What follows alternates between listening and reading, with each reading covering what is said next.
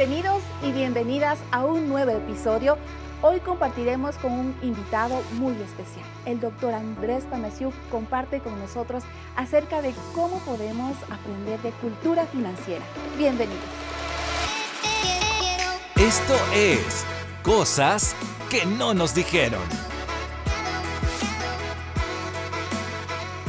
Gracias por acompañarnos en este nuevo episodio de Cosas que no me dijeron. Oiga, no nos dijeron que Andrés Panasiuk nos iba a acompañar. Imagínate. A mí no me dijeron que iba a estar acá con ustedes, pero para mí fue una muy buena sorpresa. Sí, claro. Cae como anillo al dedo el nombre del podcast. Sí, Cosas que, que no, no nos dijeron. dijeron. No, no, voy a tener que hablar con alguien. Que- claro que sí. Gracias, Andrés. Eh, muchos conocen quién es Andrés Panasiuk.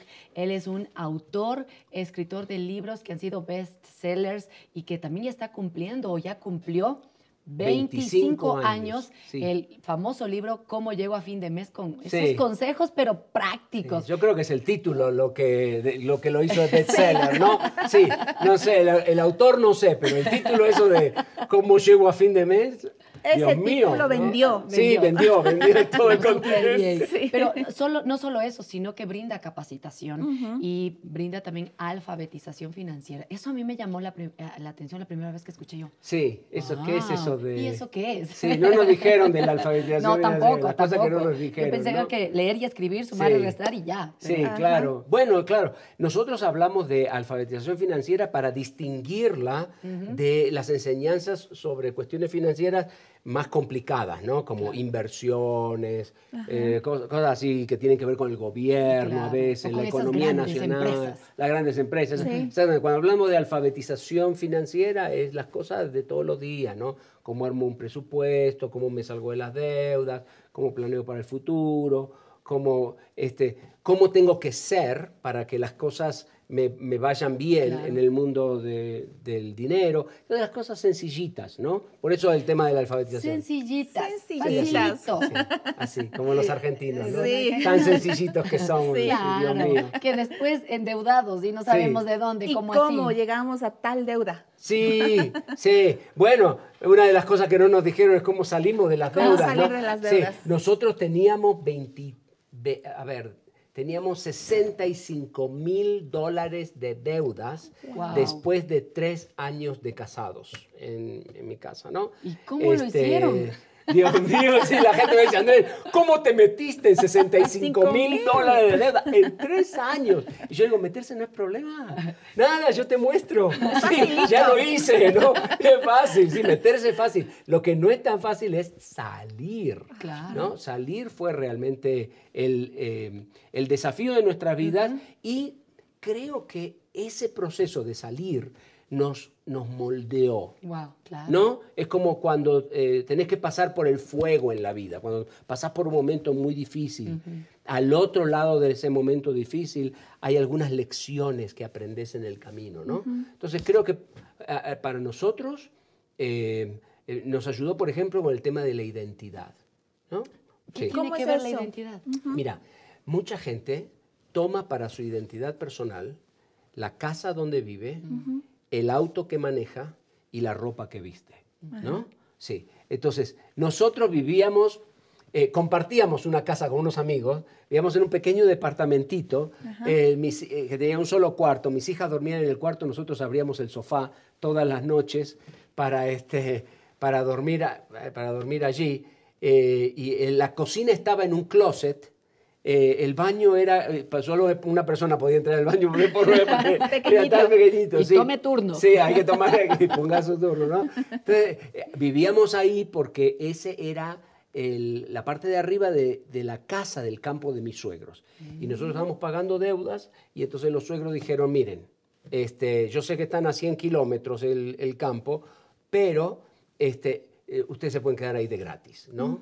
Lo que te va a costar es viajar, a- porque yo, eh, yo era el gerente de una emisora de radio en Chicago y estaba eso en el centro de la ciudad, ¿no? Entonces eran dos horas de venir y dos horas de ir, ¿no? Entonces, ¿qué pasa? Yo era el gerente de una emisora de radio, una emisora de radio conocida en la ciudad. Entonces, a la mañana ¿no? desayunaba con el gobernador. Después cenábamos con el alcalde de la ciudad. Y después me tomaba el tren me bajaba en la estación de tren, dos horas de distancia, me subía a un auto Volare 70, del 76, comido hasta la mitad por la sal. Wow. Medio sí, carro. Medio carro era, sí, era carro entero. Y además nunca podíamos traer a nadie con nosotros en el auto porque en la parte de atrás del auto ¿Ya? podías ver la calle. Tenía un agujero así de grande en el piso, ¿no? Como Se lo había comido la sal. Sí, exactamente, como los picapiedras. Entonces me subía a ese auto todo, traca, traca, traca, y me iba al departamentito chiquitito, allá en el medio del campo, en el medio de la nada, ¿no? Entonces, en esa época yo aprendí varias cosas. Uno es que yo no tenía que tomar... El lugar donde vivo es temporal. ¿no? Hemos vivido en casa grande, casa chica, casa de rico, casa de pobre. Hemos vivido, hemos vivido hasta en un barrio que se construyó sobre el basurero municipal. En Wow. México, cuando vivimos en México, hicimos un proyecto social en México, nos fuimos a vivir con el pueblo, nos fuimos a vivir con la gente y nos fuimos a vivir a un barrio construido sobre el, el- el basurero municipal. Este, no se veía como un basurero, pero todo el mundo sabía, Sabía que ahí. la colonia esa era la ex- del basurero. ¿no?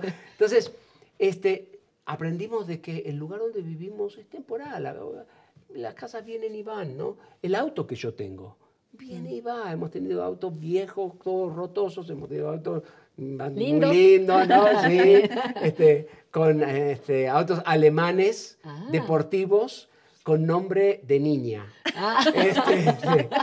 Este, hemos tenido, no voy a decir el nombre porque no, No, pero hemos tenido autos sofisticados y autos normales, ¿no? Hemos, y, lo mismo con el tema de la ropa.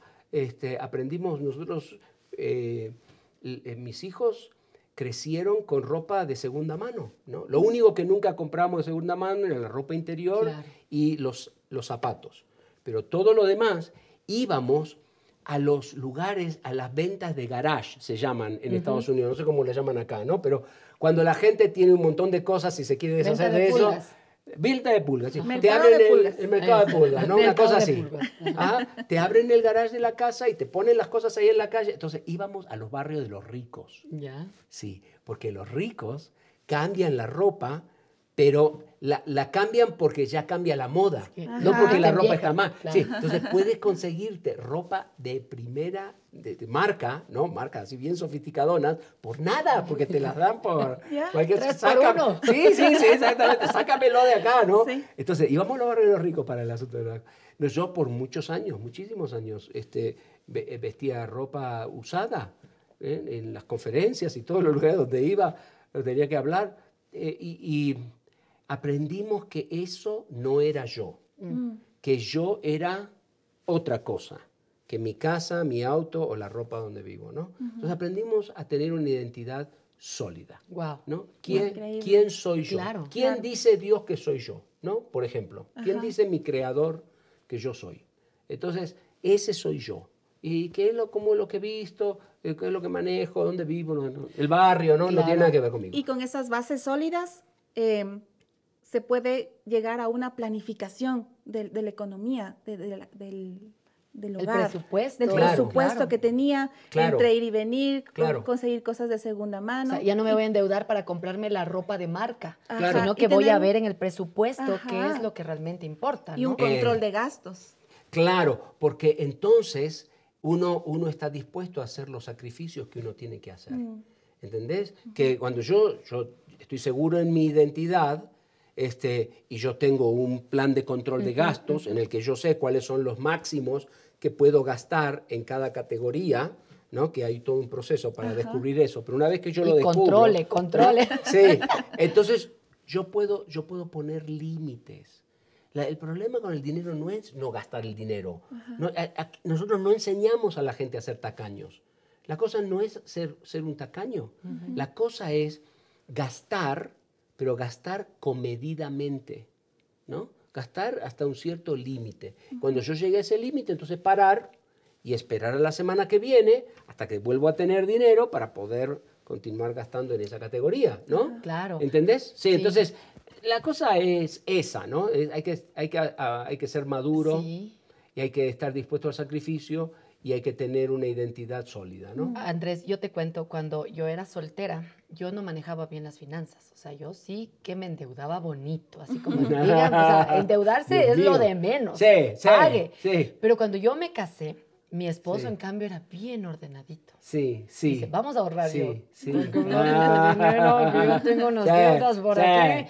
Entonces, eh, tuve que aprender a ordenarme. Sí. Porque, claro, él era tu fan, es tu fan. Entonces, él, aquí Andrés Panecio tal cosa. Pero él me, me ayudó primero a salir de mis deudas. Sí. Y también aprendí a ser transparente y decirle, verás, Sí. esposo, yo me caso contigo. Sí, Y sí. de- Eso es lo que hace el amor, uno. ¿eh? Sí, te puede Pero ayudar a manejar por la ahí plata Unas, corre- unas cuantas deudas.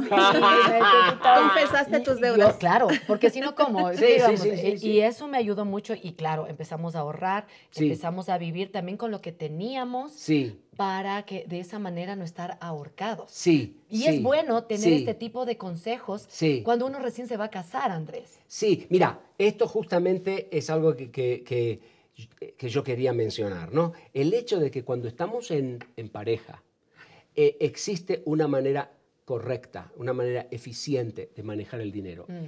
Y esas son las cosas que no te dicen ah, en, No en tu dijeron. casa. No, no te lo dijeron en tu casa. ¿Cómo tenés que manejar el dinero? Porque, ¿qué es lo que yo me estoy encontrando, no? Yo me estoy encontrando de que la- las parejas, en realidad, viven como dos individuos debajo del mismo techo. Hmm. Pero dos individuos debajo del mismo techo, eso no es una pareja. O sea, son dos gente que han decidido vivir juntos, ¿no? Pero si vamos a ser una pareja, tenemos que ser uno, ¿no? Como cuando fuimos a casarnos, que nos dijeron, el hombre dejará a su padre y a su madre, será una sola carne con la esposa, ¿no? Lo mismo para la esposa.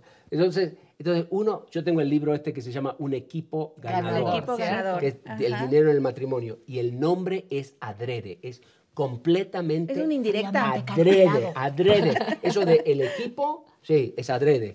Porque, ¿Por qué? Porque después de hacer como, ¿qué? Debo tener como 3.000 horas, 2.000, 3.000 horas de consejería matrimonial Mm, en wow. el tema del dinero, yo me he dado cuenta de que somos un desastre, ¿no? Somos un desastre. Entonces, entonces, esto de que confieso mis pecados. Bueno, le pero digo por lo que- menos me arriesgué Los dramas que tengo. ¿no? Entonces yo te acepto, te acepto con las buenas, te acepto con las malas, te acepto Con las ¿no? deudas. con las deudas, todo. No, porque me encontré con una señora de, de- de Quito, Ecuador, hace algunos días atrás, en línea, ¿no? Que me dice que este, le ayudó al esposo con sus tarjetas de crédito a comenzar el- un negocio. Su negocio. Sí, y ahora que anda bien el negocio, ¿no? Ya. Que estamos todos contentos, que anda bien el negocio, el esposo está diciendo, esas son tus deudas. Esas no son mis Oh, deudas. no. No, él no quiere pagar. No, porque están a tu nombre. Wow. Sí, es tu tarjeta de crédito, eh, la, la deuda- no, el, el- el dinero del negocio es para los gastos de la familia y para mí.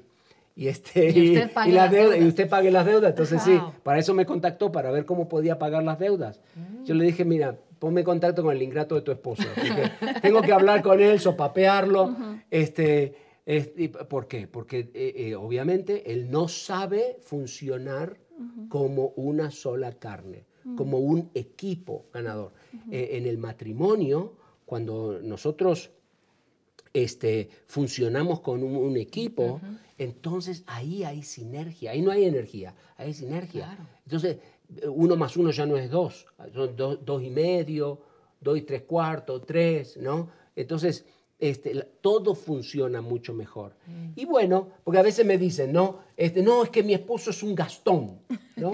es que mi esposa es una gastona. Sí. ¿Qué tengo que hacer? Sufrela, sufrela. Hay que sufrirla. Sí, porque, ¿Por qué?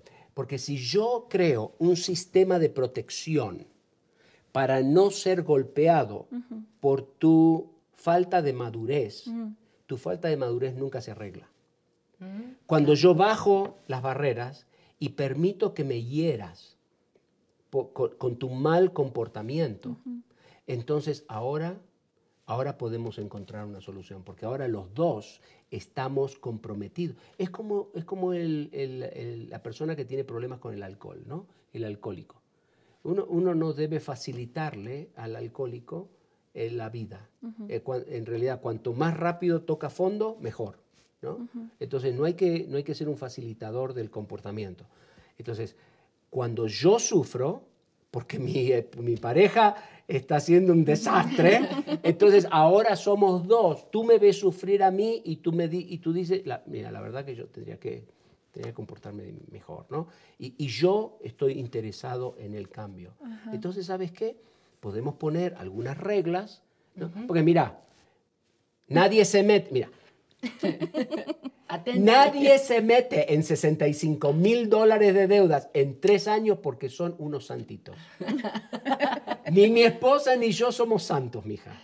Tenemos problemas, tenemos problemas y somos conscientes de los problemas que tenemos. Como somos conscientes de los problemas que tenemos, te, te voy a Otra confesión. no, sabe- no, no sé si debería comer. Pero mira, por ejemplo, ¿no? Por ejemplo, tenemos la tendencia de tomar decisiones demasiado rápido.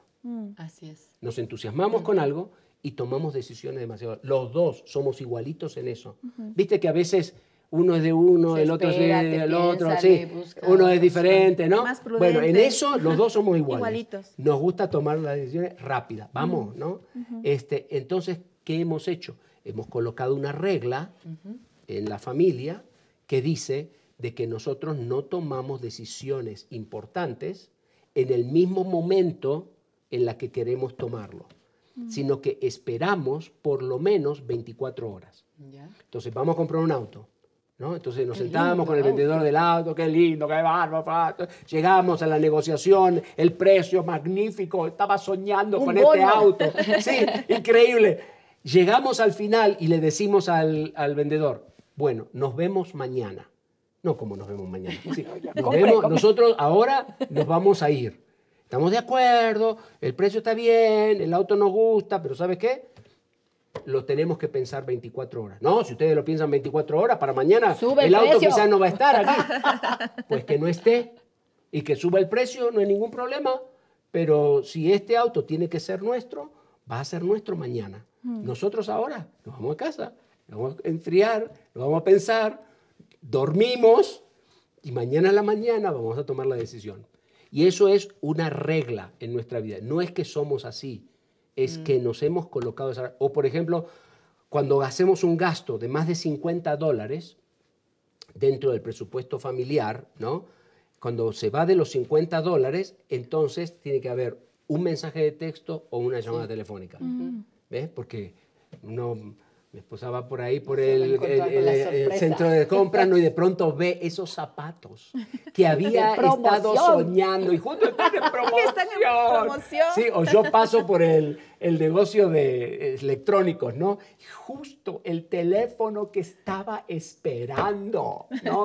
El AKC 3425B, el B, que es tan difícil encontrar y acá está. Esto debe Y con descuento. signo- y con descuento, signo de lo alto, ¿no? Esto tiene de Ese es de arriba. Dios. Seguro, sí, tiene que ser. Entonces, entonces, si es más de 50 dólares, hay que llamar. ¿Por qué? Porque no, tomamos la decisión en caliente, ¿no? Emocionalmente. Entonces, la otra persona está en frío. Entonces, cuando uno llama y dice, ¿qué te parece la cosa esta? A ver, otro a ver, a lado, ver, ¿cómo? otro- No, no, entonces mi esposa dice del otro lado, ¿no? Bueno, mi honey. ¿Viste cómo son la gringa, no? Sí, honey. ¿Por qué no te vienes a casa y, lo pensamos un ratito y mañana vemos a ver si... Ya, mira, cuando me dice una cosa así ya me arruinó la vida. Ya, ya me arruinó la compra. ¿Para no qué? comprar. ¿Para qué? ¿No? Sí, ya lo Entonces, Me encanta lo que dices sí. porque hay que conocerse también, Sí. Andrés. O sea, a veces uno cree que eh, el conocer nuestro temperamento, nuestras fortalezas y debilidades no tienen nada que ver con la parte económica, pero tienen mucho que ver. Mucho. Porque si es que soy tan emocional, Sí. me voy a endeudar, pero Sí. en un, dor- en un 2x3. Sí, ¿Ya? sí. Entonces, eso también yo Sí. creo, veo que tú nos estás Sí. dando como ese tip y Sí. ese consejo. Claro, cuando te conoces, entonces podés poner un- una valla, un, este, ¿cómo es que se dice? Una pared, Una cerca. Una una protección. cerca, una protección, ¿no? Alrededor de esa área para estar seguro de no meter la pata de vuelta en esa, en esa circunstancia, ¿no? Entonces, uno, esas son cosas que hemos aprendido en el proceso de caminar hacia la sanidad financiera, ¿no? Ajá, y es parte de esta cultura que tenemos que ir generando como familia, la cultura financiera, financiera y que se la trasciende a los hijos, a las generaciones. Exacto. Exacto, la falta de prosperidad que experimentamos en nuestros países latinoamericanos va directamente relacionado con qué es lo que le decimos a nuestros hijos, mm. cómo criamos a nuestros hijos. Y hay estudios muy serios. Hay un, hay un señor que se llama Lawrence Harrison, que escribió un libro que se llama El sueño panamericano, ¿no? que habla justamente de, toca el tema este de la falta de, de prosperidad, ¿no? Entonces él habla de que en el mundo existen culturas que abrazan la prosperidad y culturas que mm. resisten la prosperidad. Entonces, ¿cuál es nuestra, eh, nuestra tarea como papás? Nuestra tarea de mamás, ¿no? Tenemos que crear en nuestro hogar una cultura que abraza la prosperidad. Mm. Cuando vos tenés una cultura que abraza la prosperidad, no importa cuál es el caos en el que está metido el país. Eh, la, familia eventualmente va a salir adelante, ¿ves? No se va a meter en problemas, va a tomar decisiones sabias, ese tipo de cosas. Yo cuento la historia de mi abuelito ahí en el libro de este, Hijos que Prosperan, ¿no? Eh, cuento la historia del abuelito que vino de Ucrania, ahí en la frontera Ucrania y Polonia, este, allá por el año 27, 1927, ¿no? Entonces vino sin nada, porque justamente los comunistas habían tomado el control de la Unión Soviética. este, esto era entre la Primera y la Segunda Guerra Mundial. Y entonces eh, habían pasado 100 años de guerras y hambrunas en esa parte de Europa. Entonces ellos tomaron lo muy poco que tenían, muy, muy poquito que tenían, y se vinieron a la Argentina. En Argentina los se bajaron después de tres meses, se bajaron en la ciudad de Buenos Aires, los mandaron 1.400 kilómetros al norte, a, la a la frontera con Brasil, en el medio de la selva amazónica. ¿no? Ustedes, los ecuatorianos, tienen selva, ¿sí? Del otro lado de la... Es exactamente la misma selva que termina ahí. Ese es el lugar donde está la catarata, del Iguazú, por ahí, ¿no? Imagínate vos. Este, gente que en el invierno tiene un metro y medio de nieve, terminando, sin ni siquiera la ropa tenían apropiada para vivir en ese lugar, ¿no? este, una, realmente una, un milagro de que ninguno de sus once hijos murieron. Todos mm. crecieron, todos fueron maduros, pero dos generaciones después, entre los nietos de, este, eh, de Esteban y Melania, los nietos, perdón, Tecla, Melania es mi otra abuelita, eh, Esteban y Tecla, ahora tenemos este, empresarios, gente que muy exitosa, gente que tiene campos, gente que tiene, este, eh, tenemos, ah, bueno, tenemos algunos millonarios, ¿no? Este, tenemos incluso una científica, que no sabemos de dónde salió la científica, porque todos somos gente de campo, ¿no? Este, Por eso ahí, está la, ahí está la científica, miembro de la, del CONICET, que es el, el, consejo de, de, científicos de mi país, ¿no? Allá para arriba de todo. Este, ahora que estamos todos muy orgullosos, va a ir a hablar a Harvard, la, ah. sobrina, ¿no? Sí, y, y anda, andamos con un, loco que anda dando vueltas por el mundo enseñándole finanzas a, a 21 millones de gente. Okay. Entonces, eso en dos generaciones. De la nada, de no tener, pero absolutamente nada, ni siquiera el idioma del país, nada, ni siquiera lo que tenían puesto servía, no trajeron nada. El abuelito trabajaba por 5 kilos de tocino a la semana. No le pagaban con dinero, le pagaban con tocino. En la primera casa que tuvo mi abuelito se hizo de palmeras, de, de troncos de palmeras, porque el tronco de la palmera lo, le pegas fuerte en el medio y es fácil de partirlo. Como la guadúa que le conocemos aquí, ¿no? Sí, entonces con las mitades de las palmeras y hicieron las paredes y después con las hojas de las palmeras el, techo. Sí, y ahí adentro dormía la abuela mientras el abuelo trabajaba en otro campo lejos y ahí estaba solita la abuelita este, con su bebé mm. eh, ah, y, dormía con las gallinas porque eh, los animales de la selva se comían a las gallinas. Y en dos generaciones estamos en un lugar muy, pero muy diferente. Entonces yo digo en el libro, mi abuelo no era pobre, Mm. solo que no tenía dinero. Repita, ¿Entiendes? repita. Hay una diferencia. Hay una gran diferencia, Claro. lógico. Él, él nunca fue pobre, él solamente no tenía plata, no tenía dinero.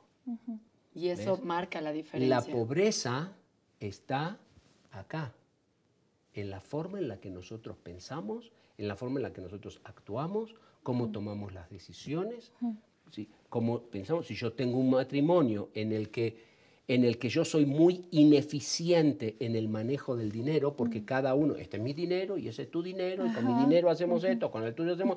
Bueno, tú tienes una ineficiencia ahí que, que no te está permitiendo prosperar.